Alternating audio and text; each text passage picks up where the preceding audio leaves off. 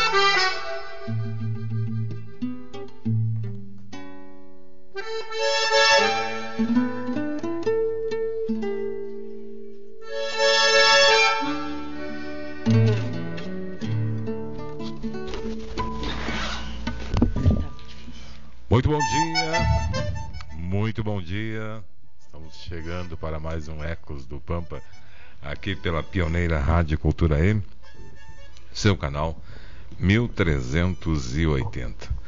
Na mesa de áudio nos acompanha nesta manhã o Jorge Daniel, ele que já está ali a postos, né? E que assume logo após é, a sequência aqui da programação da emissora, né?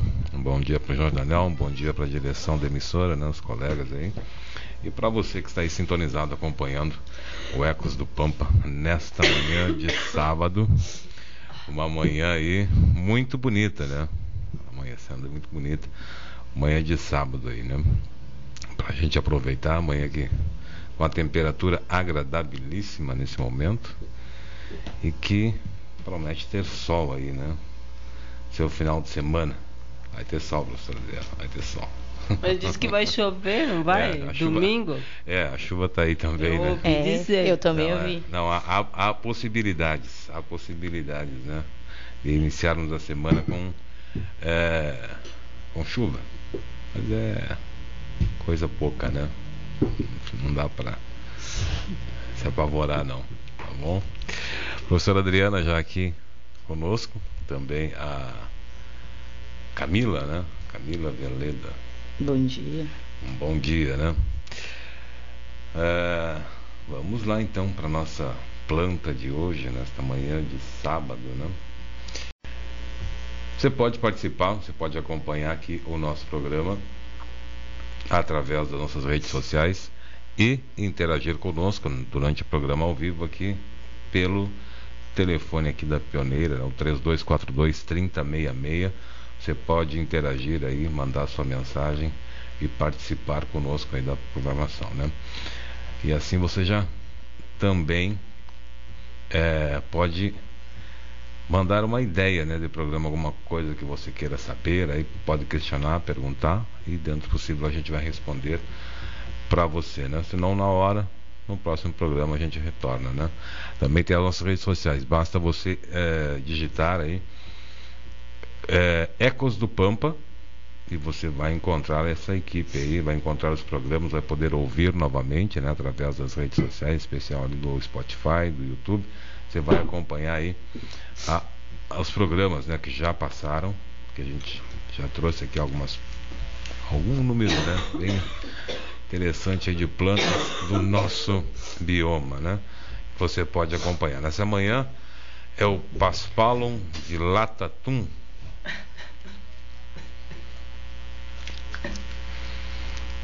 Que, que é isso? Capim melado, gente. Capim melado. Paspalum de latatum, né? Essa é a nossa espécie de hoje, né?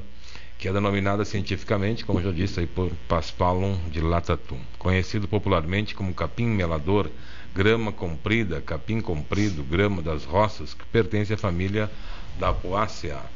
Espécie perene, é cespitosa, com altura de até 80 centímetros, mas torna-se prostrada em resposta ao pastejo, é, a plasticidade aí fenotípica, sobretudo em altas cargas animais. Excelente espécie forrageira, né, pela qualidade da forragem produzida, sendo também utilizada como pastagem cultivada em muitos países, como o Uruguai. Prefere solos de boa umidade e alto teor de matéria orgânica, sendo por isso uma indicadora de solo fértil, quando ocorre em biomas que abrange o sul do Brasil, parte da Argentina e todo o Uruguai. O gênero Paspalum apresenta o maior número de espécies forrageiras é, para a proporção. A Camila Tá tranquila hoje, Camila? Melhorou? Tá tudo. Tá hoje tudo, tá tudo ok. Tá tudo ok. Superei, superei. Superou. Foi só uma fase, foi só uma fase. a Camila nos dá o seu bom dia e nos fala a respeito dessa espécie de hoje. Bom dia, Camila. Bom dia, bom dia a todos de casa, bom dia ao Edson, à professora Adriana. Então, dando sequência a, a essa espécie, o Paspalum dilatatum, ele é uma espécie perene, como o Edson comentou, é cespitosa, de rizomas curtos, é, em geral com comos é, geniculados na base, conferindo uma forma prostrada. A planta, ela até pode ser cespitosa ereta, vai depender muito do biotipo, também do manejo, né?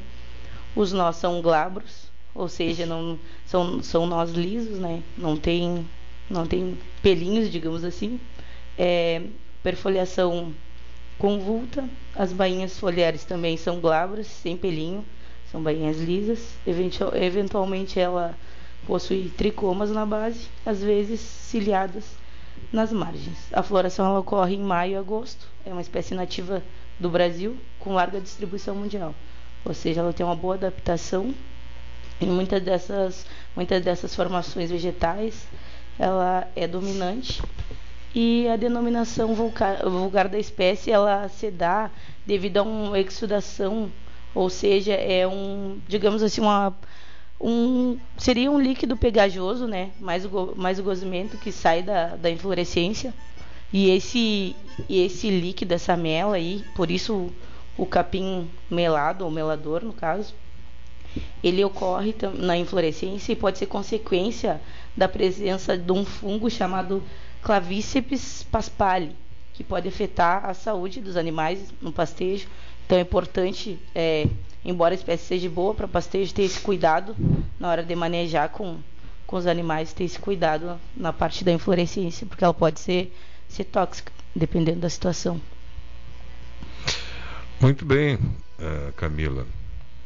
Professora Adriana, de que forma a gente pode deixar esse é, capim melador mais próximo do, da nossa população aí? É, ele tem é fácil de encontrar, é, é um capim que fácil de identificar. De que forma fica mais, a senhora pode traduzir de uma forma mais palpável para os nossos ouvintes? É, algumas coisas é, de âmbito geral é legal falar.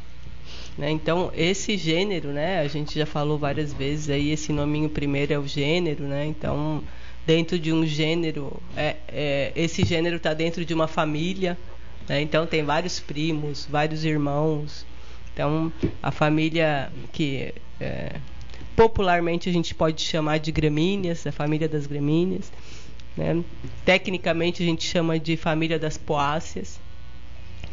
Então, o Paspalum é um, é um gênero bem distribuído nas Américas, tem aí umas 350 espécies nas Américas. No Brasil tem registro de cerca de 250, assim. E no Pampa a gente tem 50 tipos de, de páspalo. Então é páspa no padedel, né? Muito, né? então esse é só umzinho dos 50. É... E essa família, ela é marrenta, assim, como diz, como diz os o, o pessoal é, do, do local que eu, que eu vivi bastante, né? Lá na ilha de Santa Catarina, em Floripa, o pessoal, quando o cara é meio. a menina é meio bravo, sim, meio. Esse, aí, esse aí é marrento. então, é, esse páspalo especialmente, ele é marrento no sentido de que é, para ele conseguir é, sobreviver, né, a gente sabe que as plantas precisam de sementes para sobreviver.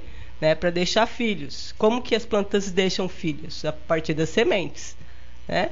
Então tem que dar flor, depois da semente, e aí as sementinhas viram novos filhos, novas plantas.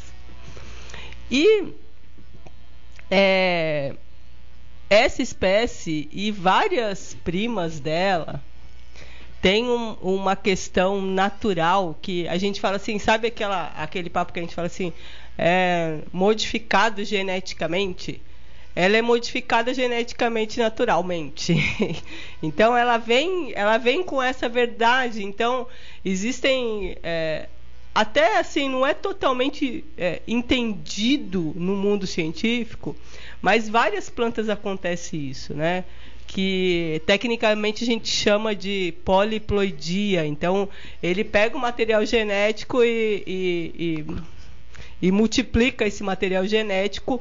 E isso, ah, mas o que, que isso tem a ver? Ah, tem a ver principalmente na taxa de reprodução. Então, assim, o quanto vai deixar de semente. Né? Então, semente viável, né? Porque às vezes a gente vê assim, olha, nossa, tem um monte de semente. Agora, se essa semente é viável, é outros, outros 500. Né? O que, que é ser viável? É realmente ter um embriãozinho lá dentro que, à medida que eu colocar para germinar, né, ele vai virar uma nova planta. Então, então é uma equação que nesse mundo das gramíneas é uma equação bem é, importante de nós colocarmos, né, quando a gente quer reproduzir esse tipo de material, né? Então, de fato, é uma espécie que tem é, essa distribuição aí, ela é um, um, uma oportunidade de forragem, né? E ela é uma oportunidade de forragem para épocas muito quentes, né? E a gente tem visto que cada vez está mais quente aqui, né? No sentido, está mais quente porque também não tem a, a, a chuva para amenizar um pouco, muitas vezes, a temperatura, né? Então, é, os verões são muito quentes e ela é uma espécie adaptada ao quente, quentão, entendeu? Então, e aí é, ela tem essa oportunidade, mas a gente tem que saber que é, nós precisamos ter estratégias de como reproduzir elas, né? Então, mas é uma espécie interessante porque a, apesar disso existem várias, tem alguns artigos que mostram e chamam de variedades tipo é, dilatatum, variedade não sei das quantas, variedade não sei das quantas. Isso tem muito a ver porque porque ele é uma espécie que a gente já falou em outros programas da tal plasticidade ecológica. Ela é uma espécie muito plástica. Ou seja, eu encontro ela em solos úmidos, e aí em solos úmidos ela cria um tipo de raiz que é adaptada aos solos úmidos. Né? A gente tem um tipo que vai em solos secos, e aí essa diversidade, é, anatomia, né, o jeitão da planta vai se modificando, isso é plasticidade. Por quê? Porque ela vai se adaptando ao ambiente. Então é uma planta é, é interessante, né? A gente já falou do Paspalum notatum aqui, que é o famoso capim furquilha. E aí, é, é, quando o Edson fala assim, ah, como identificar, né? Então, os páspalos, eles têm esse jeitão da inflorescência, né? O furquilha tem aquela hastezinha com uns pelinhos na, né? na, na inflorescência, vamos dizer assim, né? E os outros também. Esse que a gente está falando hoje, ele não é tipo forquilha, mas ele tem é, o jeitão, né? o tipo de, de inflorescência bem parecido com o páspalo notato, esse e o capim forquilha. Perfeito. Aí, não. É... Bastante informação aí para os nossos ouvintes, né? É a importância ecológica desse. Olha, a importância ecológica do capim melado, o melador, no caso, ele também pode ser usado como um, um agente de controle de erosão, né? E também ele essa parte rústica que a professora fala, na questão dele se adaptar bem, é, não deixa de ser uma rusticidade, né? Ele consegue se adaptar em ambientes muito úmidos e também em ambientes muito secos.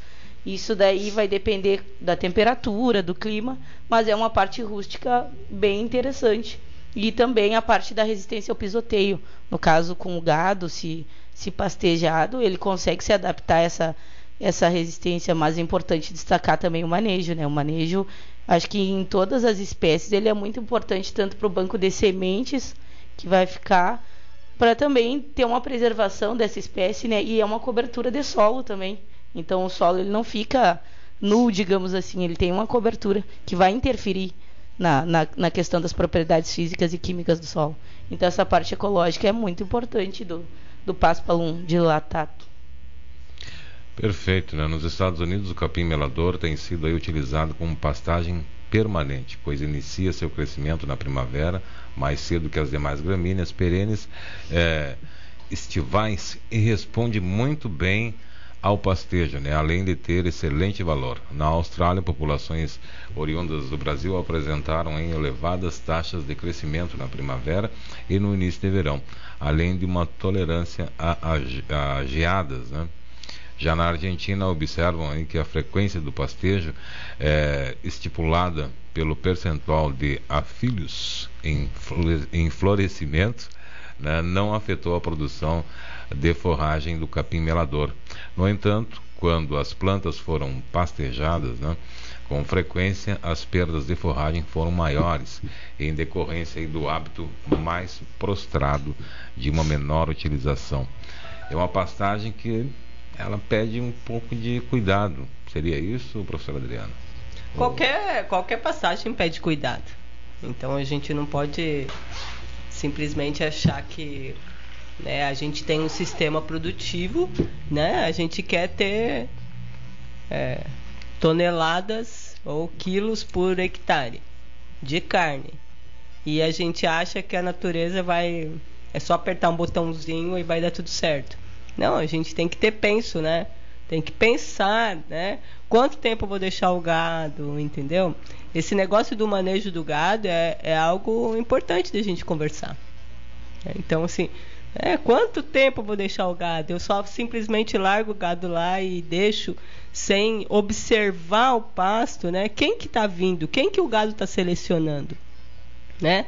É, é, a minha pastagem só, só é, vem plantas que não que o gado não gosta Opa, então indicador. aí é um bom indicador ou um mau indicador de que eu não estou manejando de forma a contemplar um cardápio bom para o gado. E por aí vai, né? Então nós temos que hum, pensar sobre essas coisas. Habitualmente é, percebe, é percebido essa questão aí do cardápio do gado aqui na fronteira? Tem ouvinte no sim, telefone. Sim. Inclusive, a gente fez um dia de campo lá numa, na, numa fazenda, no seu Otto lá, e tem espécies nativas, né? E o gado, ele é bem seletivo. Ele é sim, muito o, seletivo. O gado sim, mas o produtor. E o produtor consegue o, observar. O produtor tá ligado nessa. O produtor. Nessa... Alguns até nem tanto, né? Como a professora falou, assim, eu vejo que agora tenho saído mais a campo e eu vejo que assim ó, o conhecimento que o produtor tem empírico no caso mas é um conhecimento que é muito grande é muito grande porém tem alguns que querem exceder né o, o que cabe ali naquele local então o manejo é um é um, um, ponto, um ponto essencial e também porque o campo vai te retribuir tu vai conservar ele se tu fechar uma porteira e deixar ali um pouquinho esquecida, mais à frente tu vai ter uma pastagem de qualidade que vai te dar um, um retorno. Então não adianta, acho que tu superlotar e tu mesmo acabar danificando algo que depois não vai ter um retorno para ti. Vai te prejudicar, né? Isso é uma questão de do descansar, né? Com dos, dos espaços da terra e acho que todas as culturas pedem, né? É que o mundo tá, hoje está cada vez mais pedindo, né? pedindo que mais e mais e mais e mais que tem um produtor diz, vamos, vamos posso perder dinheiro, vamos vamos carregar e vamos carregar, vamos ver o que acontece. Nós temos ouvinte na linha. Alô, bom dia. Bom dia, seu Edson. Ô, seu Juraci. Como é que é? Tudo, Tudo tranquilo? Bem? Como é que está o pessoal aí? Tudo bom dia, bem. o pessoal do ECO, professora Adriana Tá e os aqui. demais. Recuperando uns tosse É, um bom programa. Estamos aí escutando, da, da escuta.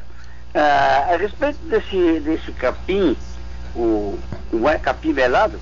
é, o capim melador. O melador, é.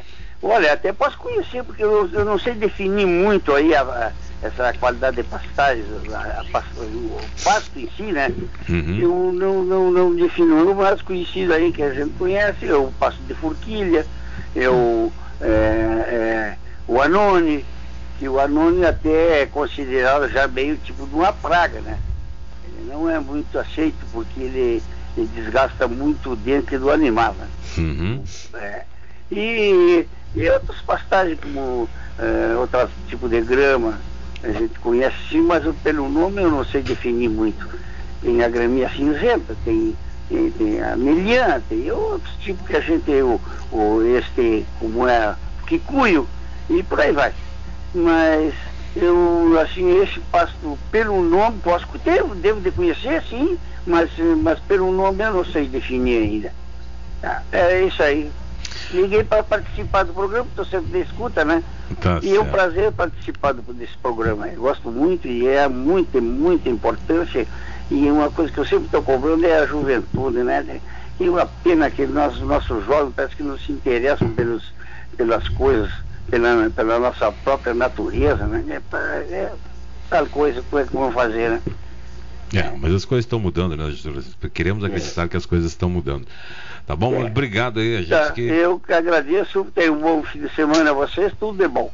Tchau, tchau. Tchau, tchau. Um bom final de semana, seu Juraci. A gente que agradece né, a participação sempre né, do nosso quinto elemento aí, seu Juraci, né?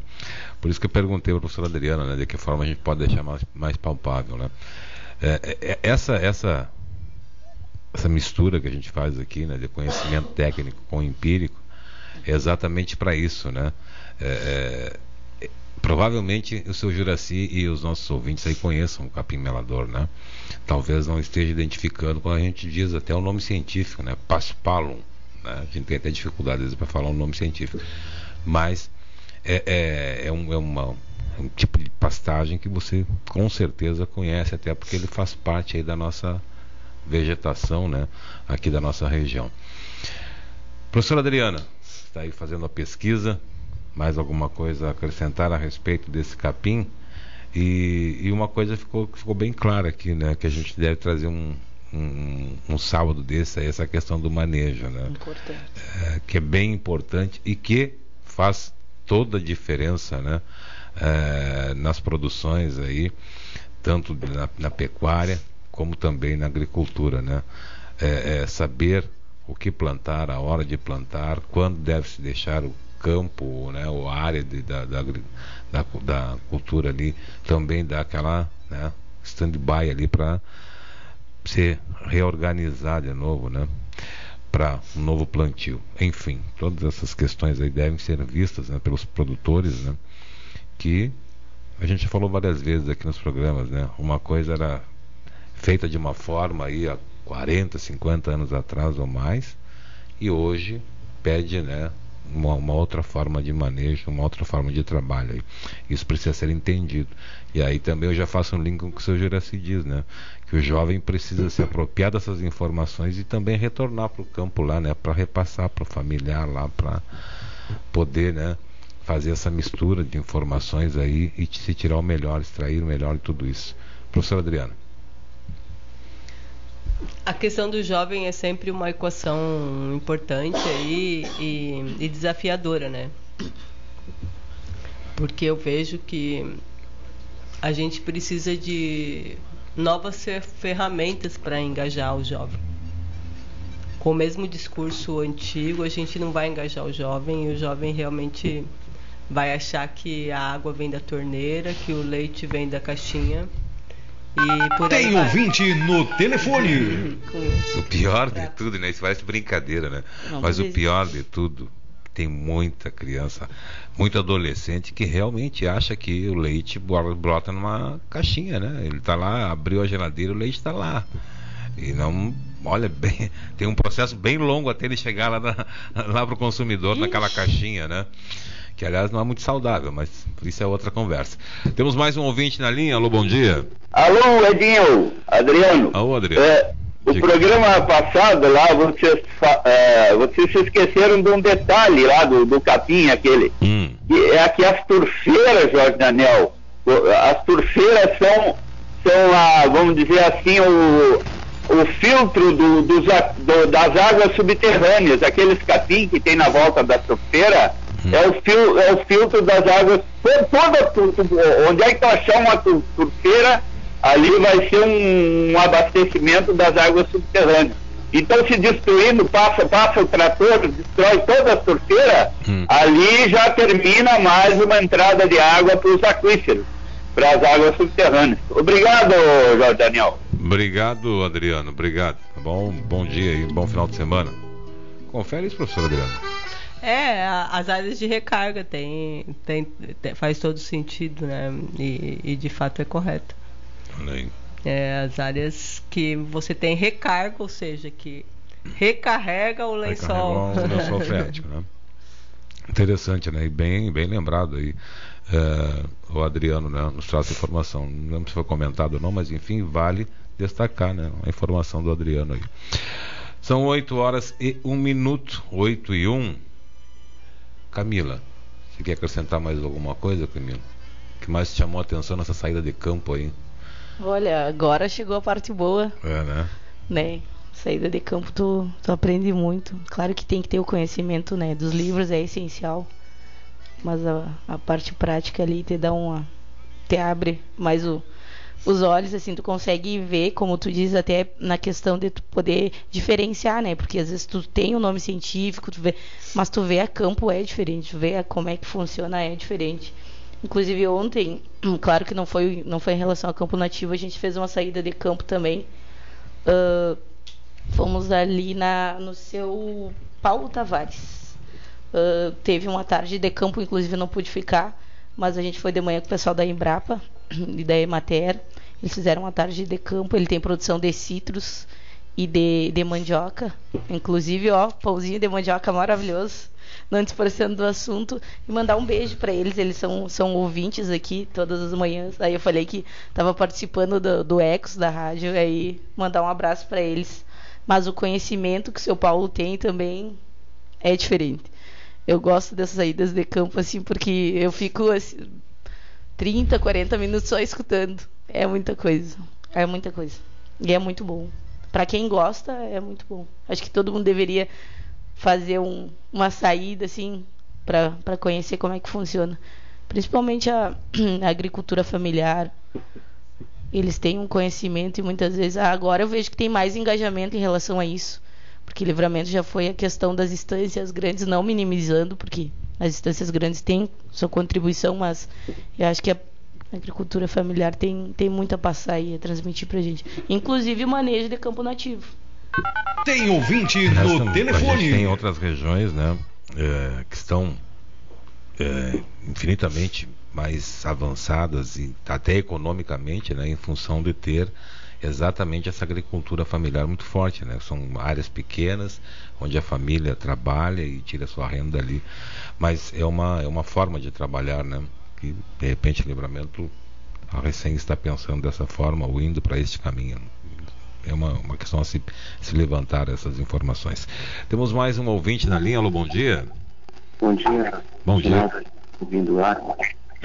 E salário de está sendo é, saudável. E disse aqui. Desculpa, eu não, eu não, consegui entender. Eu vou pedir pra, por gentileza que tu fale um pouquinho mais longe do bocal do telefone ali para a gente poder ter um som mais claro. Eu posso, aí eu poderia entender o que tu falou. Tá bem? Tá só, só, repete para mim a informação.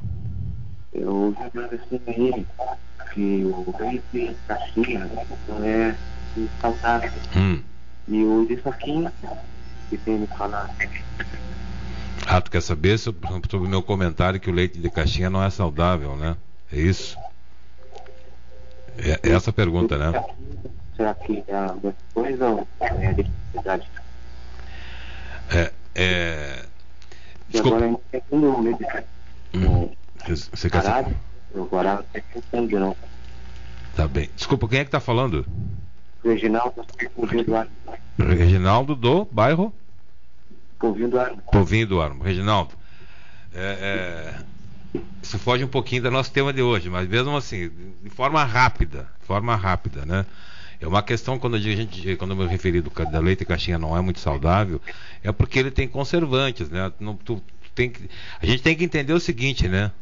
É um, é um produto né? O leite é extraído da vaca. Aí ele sai da, lá da, da mangueira, vai para um, vai um processo todo, né? E depois ele vai para a caixinha. Né? Não tem como ele, não tem como ele ser, ser, ser saudável, extremamente saudável, com todo esse processo e com o tempo que ele fica nas prateleiras aí, né? Deixa eu colaborar é, aqui. É mais ou menos por aí, professor é, Antigamente, né? Antigamente tinha as garrafas, né? É. Depois, o que tinha? Tinha os saquinhos. E aí, eu não sei se vocês lembram, tinha o, o tipo A, o tipo B e o tipo C. Qual que é a diferença desse leite tipo A, tipo B, tipo C? Quando você vai recolher o leite, né? Então, assim, o tipo C é aquele que pega é, e mistura de todos os produtores. O tipo A é ao contrário, é aquele que pega de um produtor só, que sabe qual que é a origem e não mistura, porque assim, cada um tem uma prática diferente ali, tem, é, mesmo que tenha a mesma prática, tem um jeito diferente. Então, de forma bem generalizada, assim, o tipo A é aquele que é menos manipulado e que tem melhor qualidade, por isso que aquele valia mais. E o tipo C é aquele que mistura, vai passando de, de região em região e vai colocando tudo dentro do, do caminhão, misturando tudo. Né? Hoje em dia, o que a gente tem? A gente tem ainda esse outro tipo que é esse de caixinha que aí, é, mesmo que você tenha alguma manipulação, algum tipo de, de contaminante, você esteriliza tudo e você coloca dentro da caixinha e ainda coloca um tipo de químico que faz ele, por isso que ele é, é vida longa, como que é? é vida longa. Vida longa, né? Então longa é assim, vida. é para durar muito tempo na prateleira, porque antigamente você colocava aquele saquinho, tinha que ficar refrigerado e durava o quê? Um dia de um dia para o outro. Eu lembro, eu lembro de criança que a gente tinha que ver a, atrás para ver a data de validade, porque senão a mãe brigava com a gente, né? Eu não peguei a época da garrafa é, é, são essas questões assim. É nesse sentido a, a, o meu meu a, o meu comentário, tá bom, Reginaldo, né? Isso. Tá certo, Reginaldo. Obrigado aí pela participação. Tá. Bom dia, bom final de semana é importante, né, a gente. É, e aqui a gente não está dizendo, ah, não dei mais leite ou não tome mais leite. Não. Não é essa a questão. É uma questão de. Todo produto que a gente vai né, adquirir no, no mercado, e eu, quando eu digo tem mercado, ouvinte no supermercado, telefone. armazenzinho da esquina, enfim, seja onde for, tem que ver a questão da validade. Né? São produtos que são processados, são produtos que têm conservantes, enfim, ele tem uma data de validade. Né? E é claro que é diferente daquilo que a gente tinha lá fora, lá, né? O leitinho da vaca tirado na hora, aquela coisa toda. Né? Então são processos, processos que acontecem nos alimentos hoje que deixam eles um pouco menos saudáveis, né? Ou bem mais, menos saudáveis, enfim. E nutritivos, né? E, menos exato, nutritivos. menos nutritivos, exatamente. Essa é a palavra, menos nutritivos. Goiânia. Alô, bom dia. Bom dia. Bom dia, quem fala? Aqui é o seu João Silveira. Seu João, bom dia. Diga. Eu, eu, sou, eu sou um homem que me criei na campanha. Uhum. Nasci e me criei na campanha. Eu, e ponho, entendo de tudo, porque de campanha eu entendo de tudo, graças a Deus. Eu, uhum. Hoje estou velho, não, não posso não, não posso ir para a campanha. Entendeu? Mas eu queria estar na campanha. Uhum. Já está. Eu, Muita gente, muito fazendeiro aí me conhece já sabe quem sou eu. Sim. Tá? O, leite, o leite de caixa para o leite da vaca é completamente diferente. Posso falar? Pode, por favor. Então, porque eu tenho experiência disso aí. Começa que a gente criava um monte de filhos na campanha e nem o doutor vinha. Está vindo o doutor só no, no, último, no último grau com os outros, Sim. tá? na cidade. Entendeu? A gente da, começava a dar leite para uma criança, para uma criança desde que nascia. A gente dava leite de vaca. Hoje proibido, proibido de dar leite de vaca que não pode. A gente vai na mangueira tirar leite. A gente tem que primeiro olhar a vaca. Olhar se a vaca está bem, não está doente, não tem nada, isso aqui está. Mas tinha uma vaca certa para dar leite para criança. Podia botar 10 vacas, não tinha problema. Mas era uma só. Só aquela vaca era o leite para o filho. E não existia nada. Se criavam tudo forte, gordo, sadio, trabalhando desde seis anos. Já andavam caindo e andavam indo, não estavam trabalhando. Eu, não, tudo, tudo. Se criavam forte. E ninguém sabe como é que davam quando ficavam taludinho? Uhum. Leite com batata doce. Leite com batata doce, meu amigo. E quando, quando ficava mais grande que estava trabalhando, ia para a chácara com o pai, o meu pai cantava uma quadra de São Maria a pescoço de boi. A pescoço de boi. Não existia trator, não existia nada. Tá? Ali na faxina com os dragãs ali. Tá? Entendeu? Eu, isso aí eu sei tudo.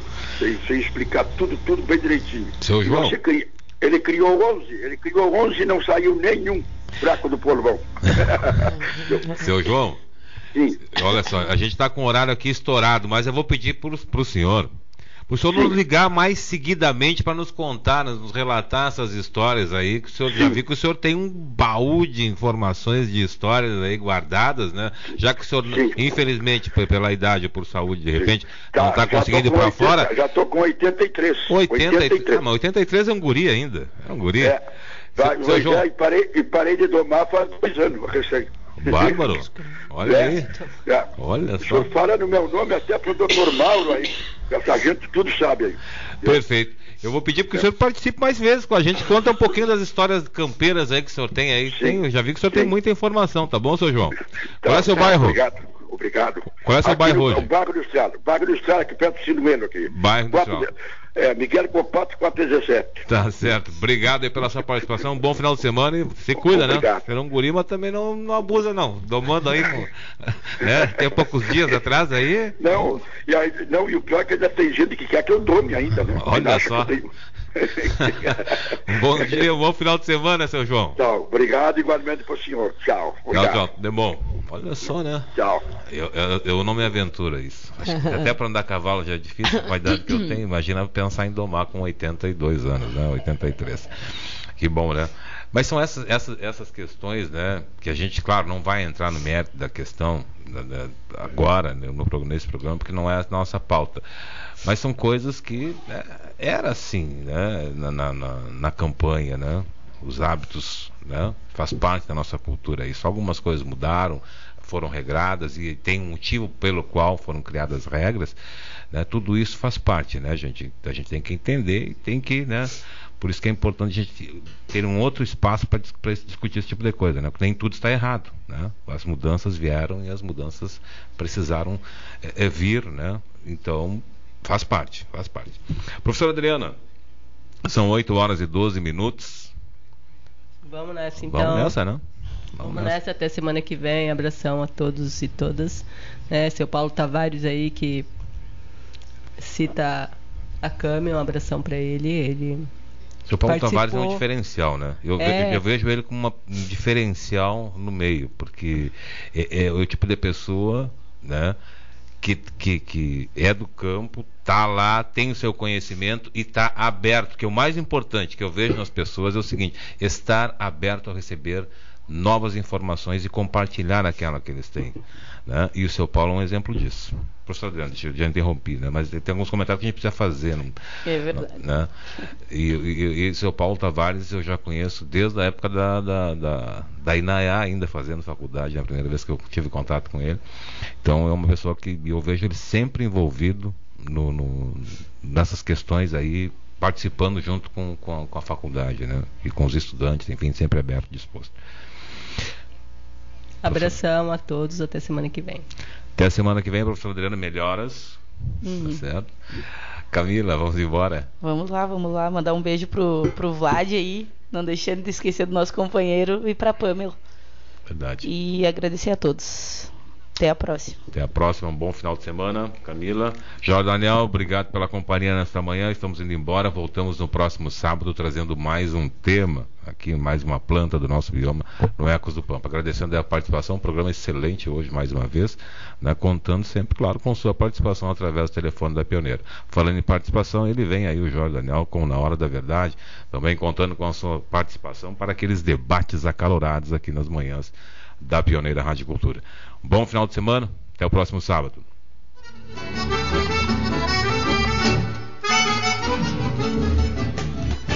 Você acompanhou Ecos do Pampa, um programa da Rádio Cultura com a Universidade do Estado do Rio Grande do Sul.